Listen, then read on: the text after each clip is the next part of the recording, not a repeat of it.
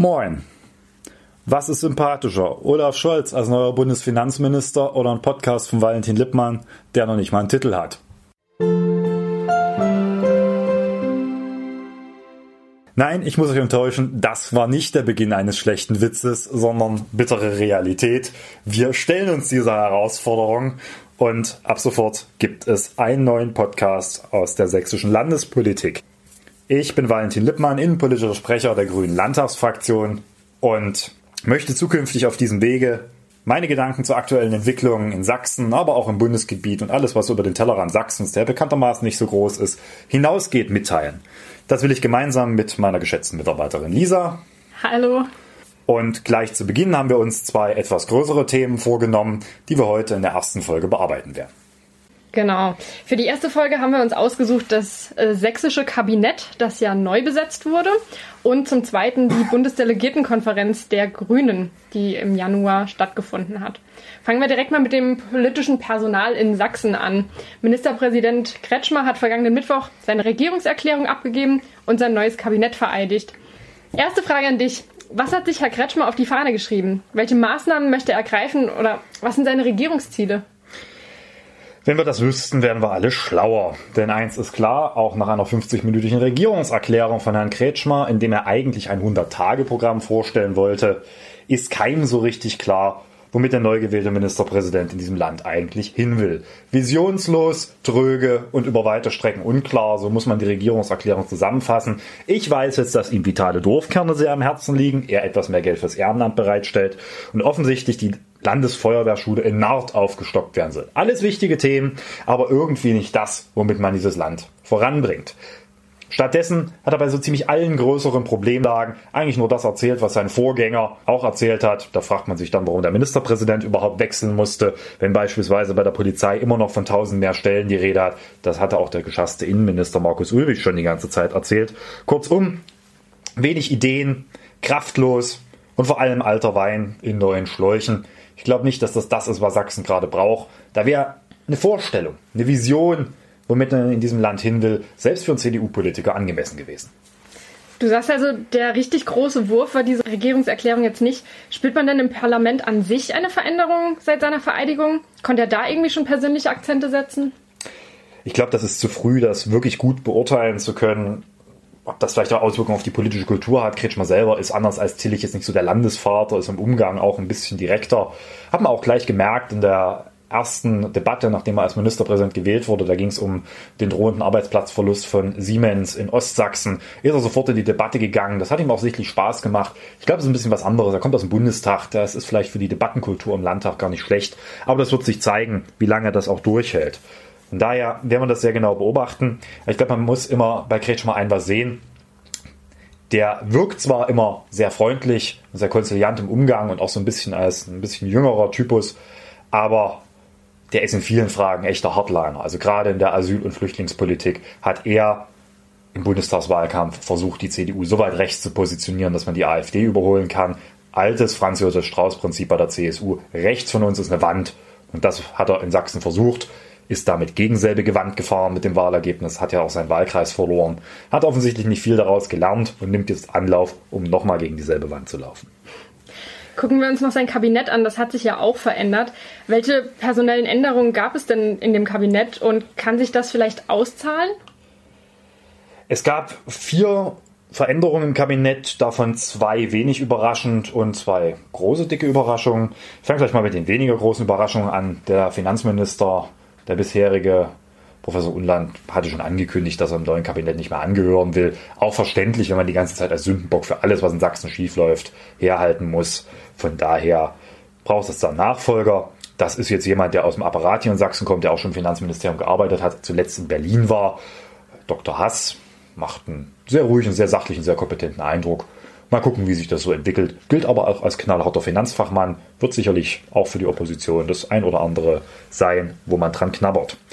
Wenig überraschend ist auch, dass sich ein neuer Ministerpräsident einen neuen Staatskanzleichef holt. Das ist ja nun denjenige, auf den man so vertraut, auf den man setzt, dass die Maschine ruhig läuft, dass die Regierungspolitik ruhig läuft, dass die Häuser gut zusammenarbeiten. Hat er sich einen alten Vertrauten geholt, der in Sachsen auch seine Erfahrung hat, zuletzt auch in Berlin war, den er zurückgebracht hat mit Herrn Schenk. Mal gucken, ob er insbesondere auch das, die Zusammenarbeit mit dem Koalitionspartner jetzt hier gut hinkriegt. Die beiden Überraschungen sind das Innenministerium und das Bildungsressort. Beim Innenministerium war weniger die Überraschung, dass Markus Ulbich gehen musste. Dazu ist, glaube ich, zu viel schiefgelaufen in den letzten Jahren und er hatte ja nun neben Pannen-Ulbich noch diverse andere Spitznamen weg. Von daher war klar, dass er wahrscheinlich nicht den Kabinett nochmal angehören wird. Da hatten aber alle darauf getippt, dass der bisherige Staatskanzleichef Jeckel den Job kriegt, weil der hatte sich eigentlich nichts zu Schulden kommen lassen und hätte den Job sicherlich auch aus seiner Auffassung gut machen können. Den hat man vollkommen in die Wüste geschickt. Warum kann so richtig keiner nachvollziehen. Stattdessen hat man Herrn Professor Wöller geholt. Der war schon mal Minister in Sachsen, ist das nicht mehr gewesen, nachdem es hier Streit um die Zahl von Lehrerinnen und Lehrern gegeben hat im Freistaat Sachsen. Gilt so als einer der ersten, der erkannt hat, dass wir mehr Lehrerinnen und Lehrer brauchen. Naja, das hatten schon vorher einige erkannt, aber das ist jetzt so seitdem der Mythos Wöller. Und der Mann sitzt jetzt im Innenressort und soll das Haus mal auf Linie bringen. Mit dem habe ich auch logischerweise viel zu tun als Innenpolitiker. Ich glaube, der wird es schwer haben. Auch deshalb, weil er hat nicht so die fachliche Eignung für das Ressort.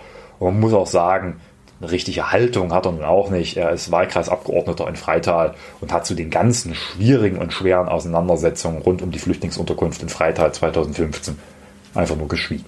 Ich finde, da hätte ich mehr erwartet von jemandem, der jetzt Minister ist.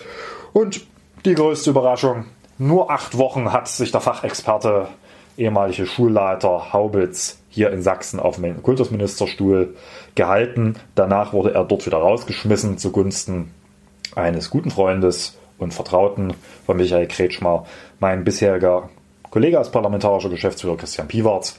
Der wird das gut machen. Das ist ein hochintelligenter und auch strategisch denkender Mensch. Aber er wird natürlich immer darunter zu leiden haben, dass alle auf ihn zeigen und sagen, dein Vorgänger war der Fachexperte, du bist der Parteisoldat. Ich glaube, da hat man auch ihm keinen Gefallen mitgetan. Bleibt auf jeden Fall spannend. Wagen wir jetzt noch den Sprung von der Landespolitik zur Bundespolitik. Wir wollen ja noch einen Blick auf die Bundesdelegiertenkonferenz werfen. Paula Pischotta vom Grünen Kreisverband in Leipzig hat bei der Bundesdelegiertenkonferenz eine Rede gehalten, in der sie dafür plädiert, Sachsen nicht abzuschreiben. Was ist denn deiner Meinung nach die größte Baustelle, die schnellstmöglich angegangen werden muss? Die Rede war ja so ein Weckruf auf dem Parteitag, auch an vor allem die Delegierten außerhalb Ostsachsens, dass es der Bundespartei nicht egal sein darf, was hier 2019 in Ostdeutschland passiert. Dass hier, wie gerade es in Sachsen, mit so einem Experimentierfeld zu tun habe, ob es wirklich gelingen kann, dass eine AfD stärkste Kraft wird, dass wir faktisch eine Mehrheit von rechtskonservativ haben und natürlich auch, dass dabei die Grünen irgendwie über die Klippe springen, beziehungsweise halt unter der 5%-Hürde durchrutschen. Und dieses Plädoyer ist so ein Aufruf gewesen, in dieser Partei alles dafür zu tun, dass das nicht passieren darf. Denn es ist klar, wir haben hier eine Situation, wo viele Leute auf Grüne auch zählen, wo sie uns brauchen im Landtag als jemand, der für eine starke Zivilgesellschaft steht, als jemand, der für klare ökologische Politik steht und die viele Leute hier Vertrauen in uns haben. Und da müssen wir alles tun, dass es dabei bleibt. Und das heißt, wir müssen vor allem das, was jetzt auch auf Bundesebene gelungen ist, wir müssen den Menschen Zuversicht geben. Wir müssen ihnen Hoffnung geben, dass wir als Grüne dafür stehen, dass es ein besseres Sachsen, ein anderes Sachsen auch gibt und dass man das hier auch im Landtag braucht. Und eins ist klar, wir brauchen mehr, auch weiter, eine gesellschaftliche Modernisierung in Sachsen. Wir sind da bei Weitem nicht, nicht dort, wo wir hin müssen und hin wollen, sondern da ist noch viel notwendig nach vorne. Und jetzt sind wir gerade in der Situation, wo wir eigentlich alles nur noch verhindern wollen, dass es schlechter wird. Aber wir müssen irgendwie was tun, dass es in Sachsen besser wird. Und diese Zuversicht, ich glaube, da setzen viele Leute auf uns Grüne. Und das ist auch, glaube ich, der Schlüssel, mit dem wir erfolgreich 2019 in den Wahlen werden. Hoffnung und Zuversicht ist ja ein ganz gutes Stichwort. Da kann man direkt zur Wahl der Bundesvorsitzenden bei den Grünen überleiten. Ähm, mit Annalena Baerbock und Robert Habeck hat man jetzt zwei neue an der Spitze. Was erwartet oder erhofft man sich denn von den beiden? Naja, man erwartet sich vor allem mal frischen Wind auch in dieser Partei, nachdem ja auch jahrelang auch mit denselben Gesichtern auch an der Spitze hier in der Partei zu tun hatten. Und ich glaube, das wird gelingen. Wir haben jetzt mit Robert Habeck jemanden als Bundesvorsitzenden, den ich sehr dafür schätze, dass er ungemein klug Sachen durchdenken kann, der auch mal ein bisschen gegen so Mainstream-Gedanken in der Partei mal Impulse setzt. Und ich glaube, das steht uns als Grünen gut zu Gesicht, so jemanden zu haben, der auch auf gesellschaftlich, große gesellschaftliche Fragen nicht einfache Antworten geben will. Und mit Annalena haben wir jemand ungemein engagiert ist, jemand, die positiv Emotionen bündeln kann, auch in dieser Partei und gerade eben diese Zuversicht ausdrücken kann, auch als jemand aus einem ostdeutschen Landesverband kommt. Und ich hoffe, dass das wirklich zu einer Belebung dieser Partei beiträgt. Wir sind aus diesem Bundesparteitag raus und hatten irgendwie das Gefühl, ja, das war's jetzt. Bei uns macht Politik wenigstens Spaß, wenn man so auf Kroko oder halt die FDP guckt. Du hast jetzt zum Abschluss noch ein Buch vor dir liegen. Was hat's damit auf sich? Ja, zum Schluss des Podcasts will ich immer so was vorstellen, was mir wichtig ist und was euch ans Herz legen möchte. Und da das jetzt das erste ist und vielleicht mal so ein bisschen grundsätzlicher wer sein können und da ja auch ich finde, man darf durch auch ein bisschen fordernd sein, habe ich ein Buch mitgebracht. Das ist Günter Frankenberg, Staatstechnik, Perspektiven auf Rechtsstaat und Ausnahmezustand. Frankenberg ist ein brillanter Rechtsphilosoph. Wer ihn mal gehört hat, ist ein Segen, ihm zuzuhören.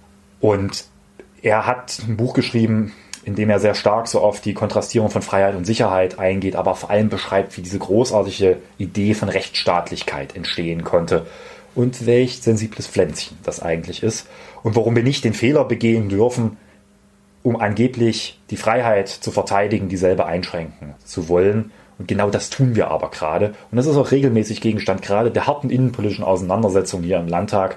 Und deswegen möchte ich das Buch ans Herz legen, weil es was, was mich ungemein geprägt hat. Weswegen ich auch dort unten meistens auf Unverständnis, gerade in der CDU, aber auch in Teilen der Linken stoße, weil ich immer sehr stark sage, Freiheit und Rechtsstaatlichkeit, das sind die großen Errungenschaften und die dürfen wir nicht gegenüber Terroristen und Gewalttätern dadurch opfern, dass wir eigentlich deren Geschäft erledigen, indem wir dieselben Freiheiten einschränken.